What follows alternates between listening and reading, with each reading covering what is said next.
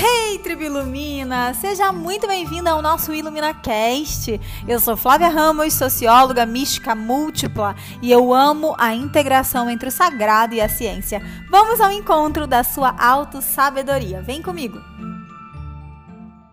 Sua vontade está sempre sob o seu poder. Nada pode de fato fazê-la parar. Nada pode realmente impedi-la de prosseguir porque sua vontade está sempre sob o seu controle. A doença pode desafiar o seu corpo, mas será que você é só um corpo? Suas pernas podem estar incapazes de andar, mas você não é somente um par de pernas. Sua vontade é maior do que as suas pernas. Sua vontade não precisa necessariamente ser afetada por algum incidente, a menos que você permita. Lembre-se disso em relação a tudo o que acontece com você. Maravilhoso. E quando eu, escuto, quando eu leio essas palavras de epiteto, eu me lembro muito de um tema que a gente traz sempre, né? Que é a nossa criança interior. Muitas de nós passamos por adversidades ao longo da nossa existência, sejam elas físicas, então limitações físicas, Limitações da alma, como agressividade, violência, famílias disfuncionais, pais com transtornos, ou então simplesmente é, pais que não estavam disponíveis emocionalmente. A nossa alma tem duas necessidades básicas, duas necessidades para ela seguir com felicidade. Uma delas é ser ouvida, a outra é ser vista e a terceira é poder se expressar de forma autêntica. E se essas necessidades básicas não foram atendidas quando você era pequenininha, quando você chega na sua fase adulta, ou você está extremamente carente, né? De qualquer forma, você está carente e desnutrida dessa necessidade que não foi atendida, mas você tem alguns tipos de comportamento em cima dessas necessidades não atendidas. Um deles é ser muito reativa, então ser independente que não quer nada, ninguém, ou ser aquela pessoa que é muito carente e dependente das outras pessoas. E quando eu leio essa mensagem de epiteto falando sobre as coisas que acontecem na sua vida, eu me lembro muito dessa história que algumas pessoas contam, né? De ficar se lamuriando ou colocando o peso da sua vida infeliz em toda a sua história. O trabalho na criança interior, ele é essencial para você encontrar a raiz do que te faz viver uma vida infeliz, mas não é o motivo para você estar infeliz. Percebe que há uma diferença então entre o que pode explicar a sua infelicidade, explicar os seus padrões, explicar os seus modelos de vida e algo que justifique como se estivesse dando um, ah, ok, então, tive uma vida ruim, então isso vai acontecer para mim. Essa mensagem me lembrou muito sobre esse olhar, né? E sobre essa visão de que nada realmente pode impedi-la de prosseguir. Nem a sua vida infeliz na infância, nem uma deficiência X que você possa ter, nem uma doença que seu corpo possa ter.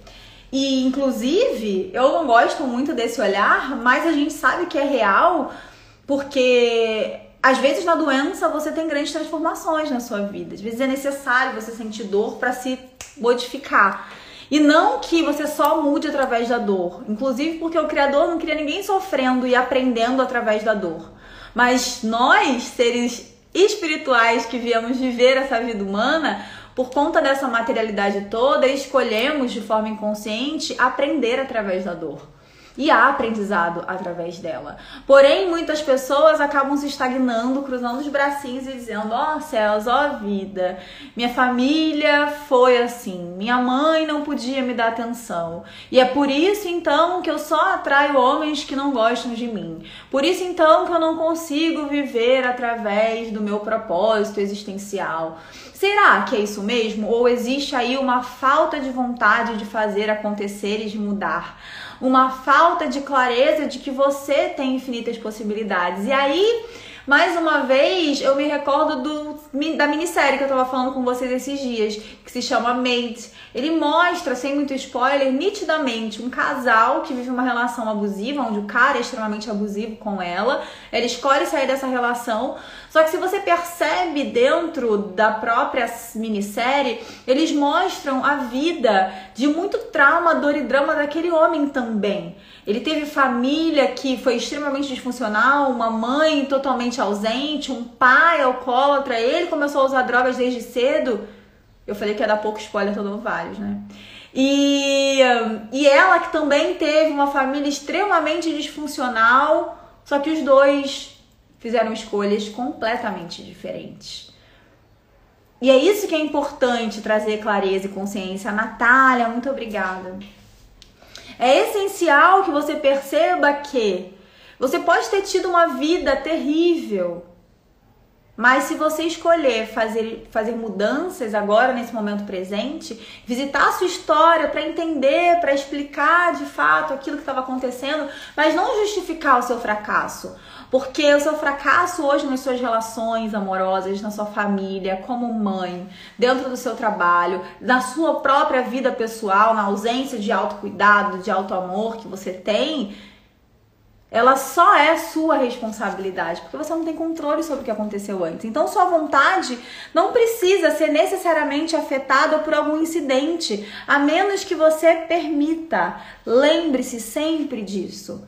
Se você permite que sua vida tenha sido terrível, que a sua vida triste, é, com escassez, influencie hoje a maneira como você enxerga o mundo, essa é uma escolha sua.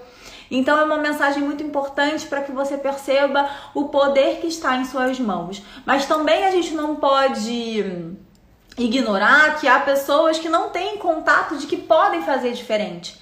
Mas você que está aqui comigo agora não tem essa desculpa, porque você está ouvindo que sim, você pode fazer diferente. Há algumas pessoas, inclusive, que usam uma falsa vulnerabilidade, de dizer assim: ah, eu tive uma vida terrível, minha mãe foi terrível, mas eu nem levo isso pra minha vida, tá tudo bem. Só que aí quando ela olha para a existência dela, para as relações dela, ela vê que tem um monte de problema. E ela não assume que também a sua história tem interferência. É ela que está negando. Por isso, mais uma vez, eu falo sobre a importância de aceitar as suas vulnerabilidades, de dizer sim. Eu tive uma vida que não foi interessante, eu vou olhar para ela agora e eu vou me propor a fazer transformações nesse momento presente. Porque as nossas necessidades, a nossa falta, a nossa desnutrição, ela pode ser alimentada por nós mesmas. Você pode ser a sua mãe interna. Você pode se dar aquelas necessidades que eu falei para vocês da alma. Você pode passar a olhar para você, você pode passar a acolher você, a permitir, né, a sua espontaneidade. Eu espero então que essa cápsula de auto-sabedoria tenha chegado a cada uma de vocês como um poder para que você faça diferente. Saia do papel de vítima, de lamúrias, de ó oh céus, ó oh vida, minha vida foi terrível. Acolha tudo que aconteceu de negativo na sua existência, olhe para aquilo, né, de negativo com muitas aspas, mas olhe para aquilo que aconteceu na sua existência como uma oportunidade de aprendizado, tá? Gratidão, muita luz para vocês e até mais.